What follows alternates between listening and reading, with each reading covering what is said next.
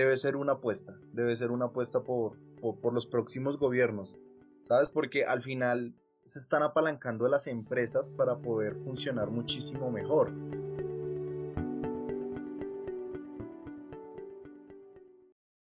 Bueno, bienvenidos a Bitácora en Inversor.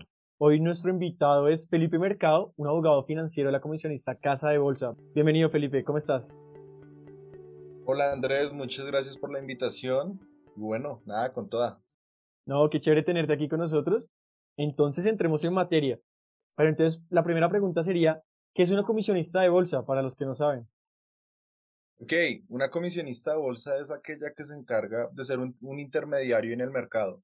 O sea, es decir, hay una persona, una persona natural, una persona de a pie que quiere invertir, que es uno de sus clientes que quiere invertir y lo hace a través de una comisionista de bolsa y puede invertir en productos como acciones o productos de renta fija como los son CDTs.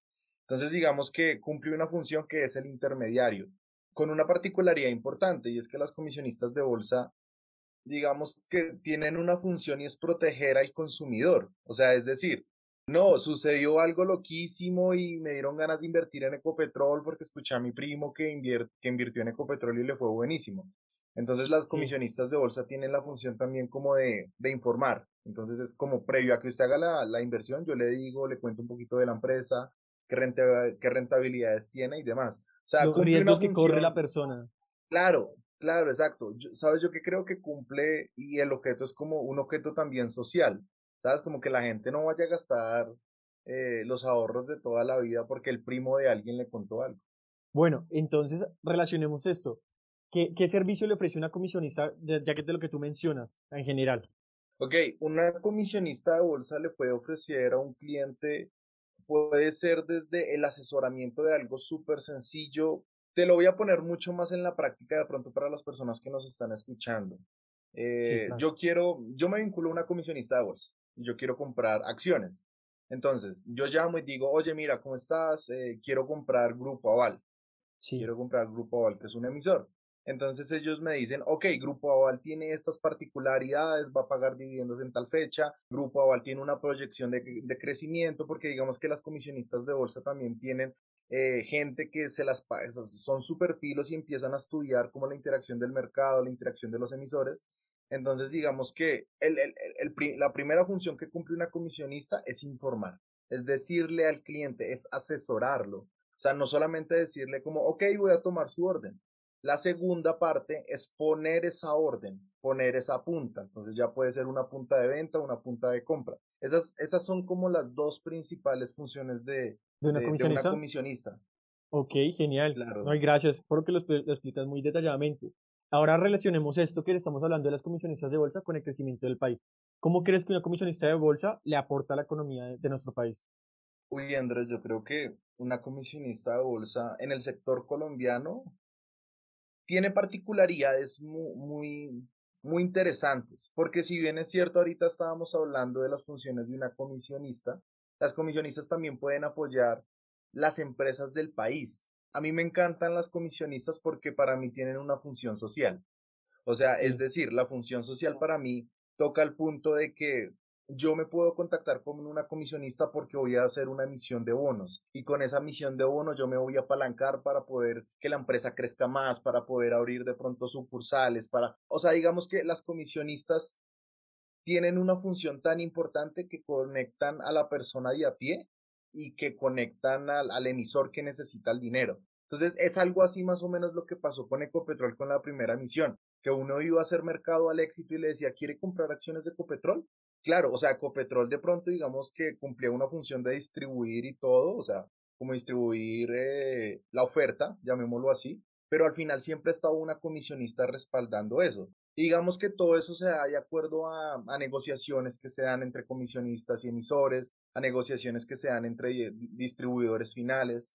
Entonces, digamos que yo creo que una comisionista es, es el eje fundamental para poder entender el mercado de capitales en un país como Colombia, que, que yo creo que hoy el 90% de las transacciones del país es, del mercado de capitales se hacen a través de comisionistas. Y ahí está lo importante que tú dices. A través de las comisionistas muchas empresas se financian y con esa financiación generan nuevos empleos, crecen sus empresas que van mejorando la calidad de los servicios que ofrecen, ¿no? Interesante. Total. Total, ahorita salió una nueva normatividad que tiene una, que una de sus particularidades es que es como, yo los llamo así una renovación del mercado de capitales y que permite ante las SAS, eh, las empresas que estaban eh, con la tipología SAS no podían emitir títulos para que fueran negociados. Hoy en día, sí, eh, a través de una, digamos, una renovación en la normatividad que ya, ya está a puertas de ser aprobada por el Congreso, permite a las SAS que puedan emitir títulos. Y digamos que eso a mí me parece genial porque le permite a las empresas poder apalancarse. Y después de esta crisis del COVID, yo creo que las empresas necesitan dinero, necesitan dinero para empezar a, volver a reactivarse. Lo que tú dices es muy válido, porque las SAS, para los que no conocen, son sociedades anónimas simplificadas y cuando, y cuando las, las, las crearon decían que las SAS no podían emitir bonos ¿sí? Em, o emitir títulos en el mercado de capitales. Entonces, con eso que tú dices es increíble, porque el mercado de capitales ayuda a financiar a las empresas sin necesidad de que recurran a los bancos y se endeuden con altas tasas de interés, sino que acudan, a, digamos, al sector, a todo tipo de personas, ¿no?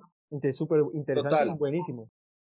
Sí, no, total de acuerdo contigo. Yo creo que eso le va a poder generar una, una interacción, porque en este momento el mercado de capitales en Colombia, que tiene emisores activos, o sea, que generan liquidez, que constantemente se están moviendo, no son muchos, pero yo al interactuar con una SAS, yo creo que, o sea, de pronto uno no lo ve de aquí a unos 3, 4 años, pero yo creo que a largo plazo que tengamos empresas más robustas que puedan emitir títulos, yo creo que va a ser buenísimo.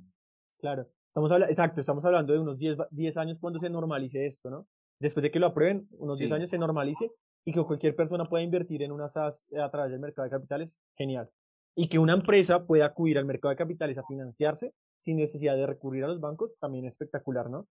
Bueno, interesantísimo esto.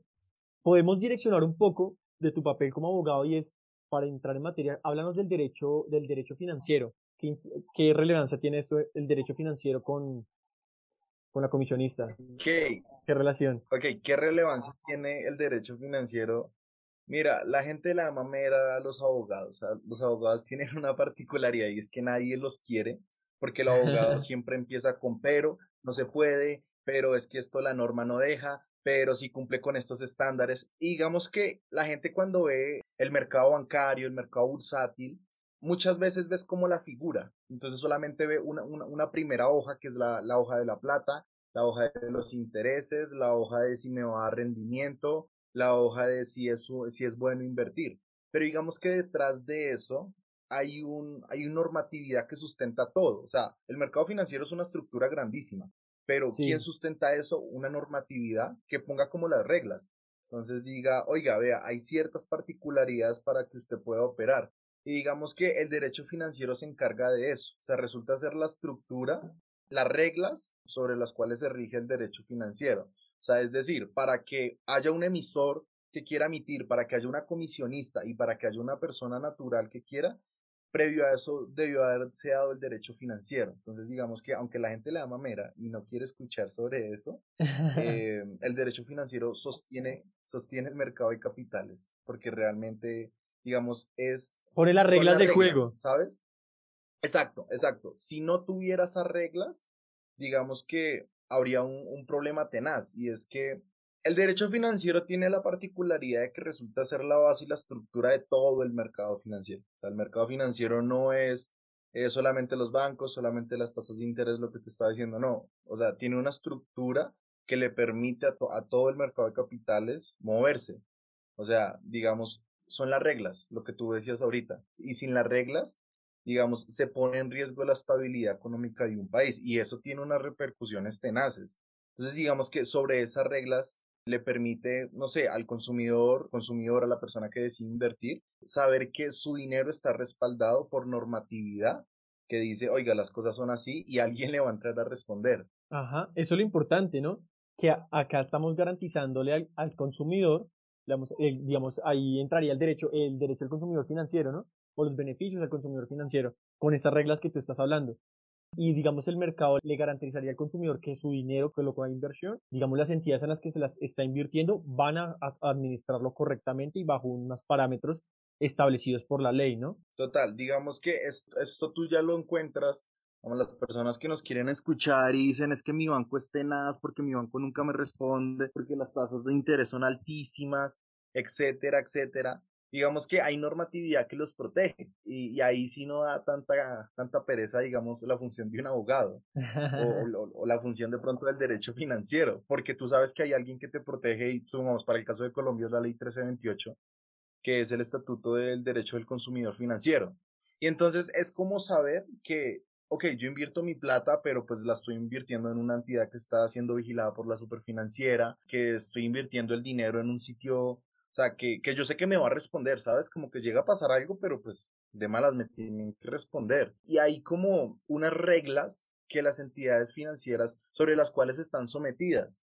Supongamos, te voy a poner un, un, caso muy, muy particular. Sí. Eh, o bueno, no es particular, es muy recurrente en el derecho financiero y es el tema de la reserva bursátil. Sea, digamos que nosotros por el decreto 2555 y la ley 1328 manejamos el tema de lo que es la reserva bursátil y dentro de la reserva bursátil están diferentes aspectos. Están, eh, supongamos, que no puedo revelar operaciones, que no puedo revelar información de los clientes, que no puedo revelar qué productos tienen los clientes. Y digamos que esto se desarrolla en el marco de la ley 1328, que es el estatuto del consumidor.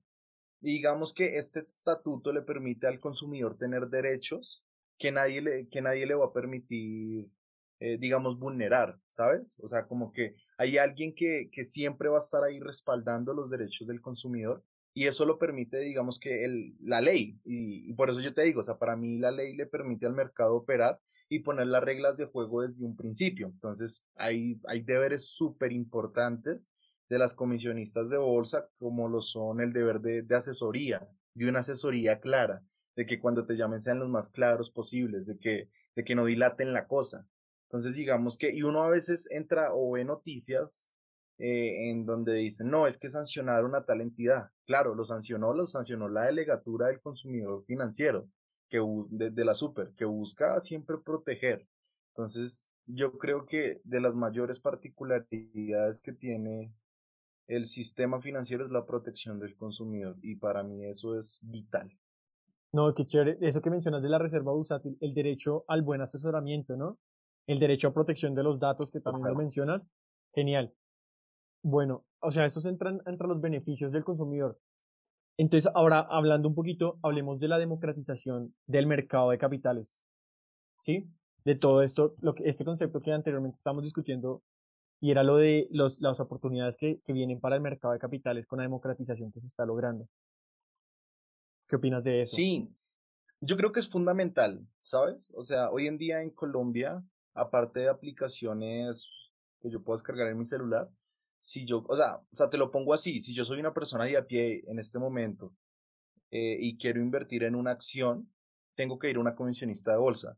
Y aunque, como ya lo dije, yo adoro las comisionistas de bolsa por una función de asesoramiento que, que tienen y que para mí es fundamental, creo que a veces los costos de las comisionistas son muy altos y, eso no le permite a la persona a pie poder acercarse al mercado y decir yo quiero comprar esto. Y digamos que ahorita hablábamos de un escalonamiento y, el escalonamiento es yo decido invertir, la comisionista de bolsa pone la oferta y al final todo ese dinero resulta eh, pues en el emisor, llamémoslo así. Entonces, digamos, eh, resulta en el emisor y eso le permite al emisor apalancarse. Pero cuando la democratización del, del mercado de capitales es tan cerrada, no le permite al, emisor al final eh, apalancarse, porque entonces dice, oiga, no sé, mi margen era alcanzar 5 millones de inversionistas, pero de los 5 millones, no sé, apenas voy en 400 mil. Y digamos que, que no haya una democratización para yo acceder al mercado es, es, es un error tenaz. A mí me gusta una nueva aplicación que se llama TRI. Sí. Y TRI le permite a las personas eh, poder invertir desde montos, o sea, desde 100 mil pesos, desde 10 mil pesos, y te cobra una, una cuota mínima, no, no me acuerdo en ese momento, creo que son 10 mil pesos por operación. 10 mil masivas, sí. Sí, exacto. Claro, y eso a mí me parece súper genial, porque mientras una comisión, o sea, no sé, yo quiero comprar 100 acciones de Ecopetrol, las puedo comprar en, no sé, en 280 mil, 300 mil pesos y me cobran 10 mil pesos más. Pero si yo me fuera a una comisionista de bolsa, mira, te digo que eh, en algunas comisionistas el monto por hacer una inversión de 300 mil, 100 mil, 200 mil, no baja de 150, 200 mil pesos. fuera del costo de administración que te cobran eh, periódicamente, ¿no? Entonces yo creo que la democratización de que las personas de a pie puedan llegar al mercado a través de su celular, o sea, oye, mira, mira Andrés, me pagaron la prima. Y entonces entro, recargo, digamos, mi tri y decido invertir. Uy, yo creo que eso le permite al mercado tener una interacción, pero muy buena. O sea, o sea, si no estoy mal, creo que las personas que están activas en este momento en el mercado, en el mercado bursátil no superan las 500 mil. Y yo digo, wow, o sea, hay, hay un, o sea, hay, hay, hay, un mercado que puede ser escalonado y atacado y atraer a la gente a invertir en, en emisores colombianos. Yo creo que eh, debe ser una apuesta, debe ser una apuesta por, por, por, los próximos gobiernos, ¿sabes? Porque al final se están apalancando las empresas para poder funcionar muchísimo mejor. Entonces, yo creo que debe haber una democratización que no solamente TRI debía hacerlo, sino que deben crearse más aplicaciones. Es que de hecho, por el mercado, nosotros, ¿te acuerdas que lo estábamos hablando en una ocasión? Era, el mercado va a hacer que las otras comisionistas saquen aplicaciones como TRI y para que compitan y puedan llegar más personas al mercado de capitales. Uno de los beneficios que tiene Estados Unidos es que cualquier ciudadano puede adquirir acciones a un muy bajo costo de comisión, ¿no? Y entonces por eso es que cualquier persona de a pie puede tener una acción en, de, digamos, está la historia de Warren Buffett, que era un niño de 13 años y ya estaba comprando sus primeras acciones, porque eso le da la oportunidad a, a, cualquier ciudadano, hasta un niño, de comprar acciones. Y Colombia debe lograr eso, porque entre más personas inviertan en el mercado de capitales, pues más recursos van a haber para que las empresas crezcan y van a llegar más empresas y se va a fortalecer el mercado, ¿no? Y van a llegar más empresas a financiarse, ¿no? se va a fortalecer el no, total yo, yo estoy de acuerdo contigo en ese sentido porque realmente yo creo que el mercado va a escalonar eso y va a llegar a ese punto. O sea, o sea digamos, cuando las, cuando las comisionistas se den cuenta que, que de pronto todos los clientes que ellos quieren lograr, y, pueden ser clientes pequeños, ¿sabes? O sea, pueden ser clientes que tengan inversiones, no sé, de 5, 6 millones, 15 millones a través de una aplicación que me cobra muy barato eh, yo creo que todas las comisionistas van a empezar a, a, trabajar sobre eso, van a empezar a trabajar en esa interacción, van a pedir permisos a la superintendencia financiera. Yo creo que eh, es el inicio de algo muy interesante. Sí, y digamos, el, el, el, el mercado se está dando para que las empresas comiencen a entrar, digamos, a las aplicaciones, ¿no? Ya muchos bancos están logrando, digamos, ¿cómo se, cómo se dice eso?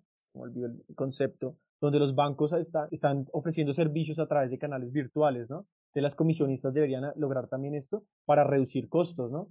Sí, súper de acuerdo. O sea, yo creo que los bancos les llevan años luz a las comisionistas en eso. O sea, yo, yo a veces voy a hacer vueltas, voy a hacer trámites en un banco y digamos que de esos trámites que, que uno hace y le dicen, entra a su aplicación y ahora le va a arrojar un token y yo digo, wow, es súper es, es, bueno porque el, un aplicativo me puede resolver algo muy práctico sin la necesidad de que yo tenga que ir a un banco o, o tan solo el hecho de que yo pague, no sé, la cuota de un crédito o la cuota de mi casa desde mi celular, desde la aplicación de mi banco, yo creo que me permite a mí ahorrar algo que eh, hoy en día em, yo creo que se está empezando a sobrevalorar más, que es el tiempo. o sea, yo creo que o no tener que llamar a la comisionista de bolsa, sino que yo desde en cinco minutos puedo hacer eh, la operación, yo creo que al final eso realmente va a generar un plus y un valor agregado para el consumidor.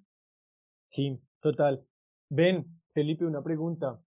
A mí me causa curiosidad, en tu día a día, ¿qué hace un abogado dentro de una comisionista? O sea, ¿cuál es su papel ahí?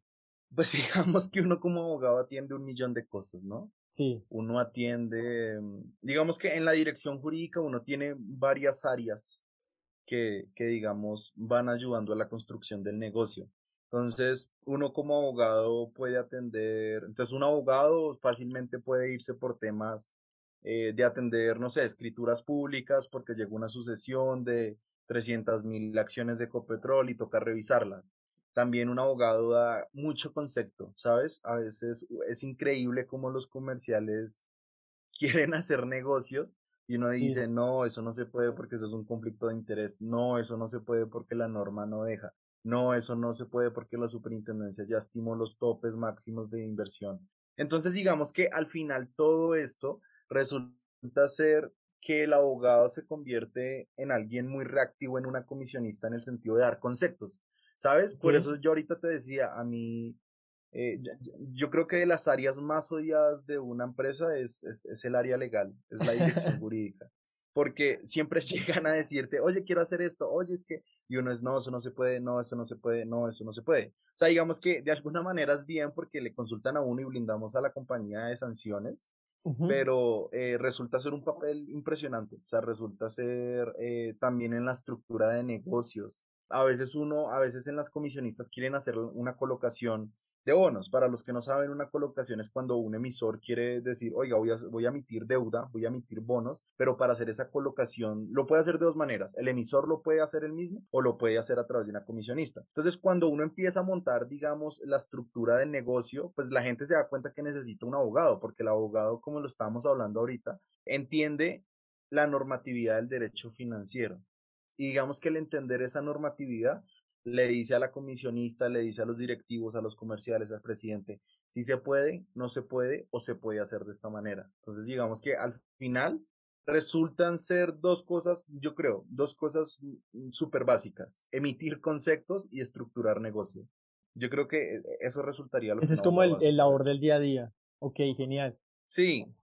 De hecho, eh, yo te mencionaba, de pronto hasta ustedes los abogados financieros en una comisionista saben más todos los decretos de, digamos, la ley 2555 del 2010, que es la que regula el mercado de capitales, se la deben tener más clara que el mismo analista sí, el mismo operador. ¿sí? Y digamos que eso, e, e, eso yo lo he aprendido mucho, ¿sabes? Yo cuando entré a Casa Bolsa, yo entré hace dos años y medio, y yo ya había tenido un acercamiento, digamos, al, al, al derecho financiero. Yo te digo, yo, yo iba a estudiar otra, yo iba a empezar a trabajar en otra cosa completamente diferente pero dije, le voy a dar una oportunidad al derecho financiero.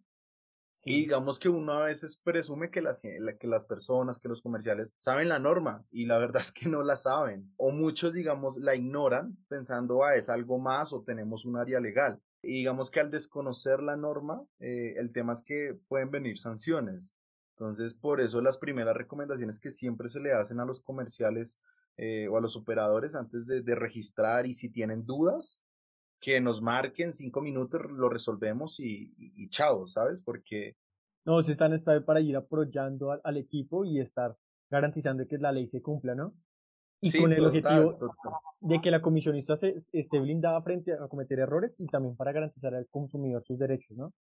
Sí, total. O sea, yo a veces te digo, a veces llegan casos donde nosotros no tenemos la razón o sea, y cometimos un error y, y nada, y nos dicen, bueno, ¿qué hacemos? Y nosotros decimos, no, nada, como que, ¿qué hacemos? Pues nada, toca asumir el error, pedir disculpas y si toca reintegrar dinero, pues se re. Ok, genial, genial. No, gracias por eso, por esos datos. Felipe, hay una certificación que se llama la certificación del autorregulador del mercado de valores AMB. ¿Nos puedes contar un poquito de eso? Yo le, le hemos mencionado en anteriores entrevistas en nuestro podcast, pero me gustaría que tú nos dieras tu concepto. Dale, el concepto como un abogado, digamos que la norma, la norma deja que la superintendencia sea un regulador, pero la norma también dice, oiga, también va a haber un externo, que en este caso para Colombia sería el autorregulador del mercado de valores, que es un externo que va a certificar a las personas que se van a encargar de operar. O sea, es decir, eh, de operar en el mercado de capitales debe haber alguien que tenga una certificación de que esa persona tiene el asesoramiento, o sea, tiene las capacidades cognitivas, las aptitudes eh, para poder dar un asesoramiento, para poder eh, hacer inversiones eh, desde la posición propia de la empresa o desde inversiones de los consumidores financieros. Y digamos que esto es otro, otro respaldo para los consumidores, ¿sabes? Como que de la persona a la que yo le estoy dando el dinero es una persona certificada por, el autorregulador del mercado de valores que te digo que yo he visto los exámenes y, no son tan fáciles. Y digamos que le, le permite a las personas tener un asesoramiento eh, certificado y no solamente que es que yo vi videos en YouTube y me informé. No, son personas que han estudiado y que, y que pasaron unos exámenes robustos. Sí, es como un filtro, ¿no? Un filtro para que no cualquiera pueda estar administrando el dinero de los colombianos. No, total. Y digamos que las comisionistas también tienen ese deber de constantemente estar renovando las certificaciones de sus operadores. Y digamos que hay, hay, hay certificaciones que vencen cada tres años, entonces periódicamente los hace, no es, no es como yo me certifico una vez en mi vida y ya. No, periódicamente los asesores deben estar certificándose y eso les, eso les permite a los consumidores financieros saber que están invirtiendo su dinero y que quien, quien los está asesorando les está dando una buena información. No, genial.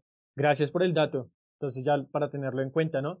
Busquen personas que estén certificadas, que tengan la certificación AMB para cuando les vayan a dar asesorías de inversión. ¿Listo? Total. Oh, interesante, chévere. Bueno, para ir cerrando, Felipe, ¿qué recomendaciones le harías a alguien que quiera trabajar en este sector en, el que te dedicas actualmente? Bueno, yo creo que lo primero es que le guste esto. O sea, yo he tenido la oportunidad de trabajar con personas que de pronto no le gustan tanto y se van. Pero yo creo que lo primero es saber qué te gusta. Si esto te gusta, dale con toda. Yo creo que hoy tenemos más acceso al, al, a la información que de pronto el presidente de los Estados Unidos en los años 80. O sea, yo en ese momento puedo buscar algo y lo puedo encontrar en, en, en 26 segundos. Entonces yo creo que ser autodidacta también te permite a ti poder conocer, de pronto si alguien está estudiando derecho y quiere entrar a trabajar en esto, pues nada, le diría, le hace la normatividad que, lo regula, la bolsa de valores constantemente te hacen capacitaciones. Yo creería que el primer consejo que le daría y el único es ser autodidacta y que esto le guste. En, en, todo el marco, ¿sabes? O si, o si es un comercial, que esto le guste, porque si no le va a dar mucha eh, pereza. Sí, se va a estrellar, se va a estrellar. Cuando a uno no le gusta algo, las cosas no fluyen, ¿no? Bueno. Sí, total, Otra pregunta que a mí me gusta hacer mucho es, ¿qué libro, qué libro recomiendas que toda persona debería leer y pues no importa el concepto o la temática, que tú digas, este libro sí o sí deberías leerlo? Yo creo que todos deberíamos leer, seamos, seamos personas influyentes eh, o de influencia de John Maswell. Eh, él es un coach buenísimo y digamos que te permite entender cómo las personas quieren ser tratadas y eso al final termina repercutiendo en toda tu vida. Y no solamente hablo del sector financiero, ¿sabes? O sea, yo creo que seamos personas de influencia te permite realmente poder, como la palabra lo dice, ser influencia en los demás. Y yo creo que yo recomendaría ese, ese libro, cambió muchos aspectos de mi vida y realmente me enseñó cosas muy buenas. Como así tú mencionas, decías, cómo las personas deben ser tratadas, enseñan a eso, cómo tratar a las personas como, de, como les gustaría ser eh, tratadas, algo así, no sé. Sí, sí, digamos que hoy estamos en un mundo que te ve, que, y, y el autor lo trata súper bien, que las personas muchas veces no se sienten amadas, ¿sabes? O, no se, o no se sienten que, le, que les dedican tiempo. Entonces, te voy a poner un ejemplo muy sencillo. Si de pronto a ti, Andrés, está en una comisionista A y comisionista B. Entonces, en comisionista A te ponen un asesor que tú lo tienes que estar llamando todo el tiempo, que es una comisionista donde realmente cuando tú llamas al asesor o al comercial nunca te contestan o de pronto no te tratan tan bien cuando tú vas a colocar una orden. Esta es la comisionista A, ahora vamos a la comisionista B, te está llamando, constantemente te están enviando información sobre qué emisores, eh, no sé, te pueden dar como mayor rentabilidad, de pronto cuando te llaman te preguntan, hey Andrés, ¿cómo vas? ¿Cómo van, cómo van los temas de la familia? Entonces digamos que el libro te permite entender que todos de alguna manera nos gusta ser escuchados, nos gusta que nos dediquen tiempo y, y no está mal. Y entonces digamos que a, eso me refiero con, con, ser tratada, ¿sabes? Como que el libro te enseña y te, y te aterriza. Y, y, lo digo yo, o sea, ahorita te puse el ejemplo de los negocios, pero eso sirve para todo, sirve para la familia, sirve para los amigos, para conseguir un empleo. Entonces, digamos que ese libro yo lo recomiendo en todo. Total. Me, me hiciste acordar que hay un error que cometen algunas, algunas personas para cumplir ese deber ser de saludar cómo estás. Entonces te, dicen, hola Felipe, ¿cómo estás? Y tú vas a responder, bien, gracias, y vas a responder algo. Ah, bueno, listo. Te te, te, te, interrumpen, tenemos que hacer esto, entonces para qué, no, no, no, no, total. ¿Y sabes qué pasa? Que las personas se han acostumbrado a eso. Porque yo a veces llego a sitios, no sé, se va a pedir uno un café o algo y dice, hola, ¿cómo estás? Y uno queda como con esa pausa y la persona queda esperando, eh, señor, ¿qué café quiere? Entonces como que uno se queda esperando, hola, ¿cómo estás? Y, le, y se quedan, bien, gracias. Entonces ahí, digamos, uno puede seguir la conversación, pero las personas se dan cuenta cuando tú eres intencional en lo que haces. O sea, es decir, las personas se dan cuenta cuando tú le estás preguntando cómo estás de, oye, me interesa saber cómo estás, ¿bien? Sí, total, total, las personas se dan cuenta de eso. Y a veces, a veces uno le puede cambiar el día a una persona simplemente preguntándole cómo está, ¿no? Y que esa persona se desahogue en tres segundos, cuatro segundos, se desahogue si tuvo un mal día o, o, que, o que por lo menos, o que se desahogue transmitiendo que estuvo muy contento, ¿no? Porque a veces uno también necesita transmitir que estuvo muy feliz, ¿no? No, estoy de acuerdo contigo y tocaste algo que, que el libro lo toca y el, y el libro dice, las personas tienen una necesidad también de ser escuchadas y, y, digamos que esa necesidad también, o sea, no está de más, hombre, decirle a alguien, hola, ¿cómo estás? Que, que en los negocios se ve mucho, ¿sabes? En los negocios de pronto, y, y la gente siente cuando no, cuando no es tan intencional y, y digamos que muchas veces o sea, yo, yo te digo, yo a veces le pregunto a las personas cómo están y me dicen, no, también pasó esto. Y a veces me he dado cuenta que yo puedo ayudarles a tener la solución de decirles, oye, mira, tengo un amigo que te puede ayudar, eh, tengo un conocido, eh, o oye, mira, ¿por qué no lo trabajas así? O si quieres, o en el trabajo, ¿sabes? Como eh, tal cosa no me está saliendo bien, tal proceso, tal, tal, tal persona, y uno le dice, no, pues cópiame en el correo y con mucho gusto yo te ayudo. Entonces yo creo que ser también una respuesta para las personas resulta ser algo fundamental, ¿sabes? También ayudar. Sí, y simplemente escuchando uno ya puede cambiar una vida. No, genial, gracias por la recomendación. Bueno, y la pregunta final es, ¿cuáles son las recomendaciones finales para los oyentes? Que no se les dé por invertir en algo que no esté vigilado por la superintendencia financiera. Oh, total. Que no inviertan en, eh, que no inviertan en algo que es ajeno a eso. O sea, ahorita yo les estaba diciendo, hay un marco normativo que respalda al consumidor financiero. Si ustedes deciden actuar fuera de ese marco normativo, va a ser muy difícil que después puedan recuperar su dinero. Mi consejo es asegúrense que las entidades, y, esto pueden entrar a la página de la Superintendencia Financiera, colocar ahí como entidades vigiladas y ahí les va a aparecer el listado de todas las entidades. Si donde le están diciendo que invierta, no está vigilado, no meta su dinero ahí. También usted puede, si hay alguien que le está diciendo, oiga, no, es que yo soy un trader, un trader profesional, yo le digo, todos los traders tienen que estar certificados por, por el autorregulador del mercado de valores. Pídale la cédula y valide que él está autorizado. Si no está autorizado, no invierta, por favor, porque lo más probable es que pierda su dinero. Esa sería como mi recomendación. Genial, genial. Esas dos recomendaciones brutales. Entonces, cuando vayan a invertir y una empresa les diga, estamos regulados por la superintendencia financiera, ya saben cómo ir a consultar y verificar que lo que les están diciendo es verdad. Genial. Bueno, Felipe, en verdad, muchísimas gracias por tu tiempo, eh, por este espacio que nos has dado. Muchísimas gracias. No, Andrés, muchísimas gracias a ti. Eh, gracias por tenerme en cuenta. Y pues nada, eh, inviertan, no se gasten el dinero, porque al final la inversión es lo que queda. Muchas gracias por todo, Andresito. Bueno, con gusto. A ti, gracias. Chao, chao. Bueno, hemos llegado al final de este podcast. Espero les sea de utilidad la información aquí brindada. Nos vemos en nuestro próximo programa. Recuerden que les habla Andrés Vargas y esto es Bitácora de un inversor.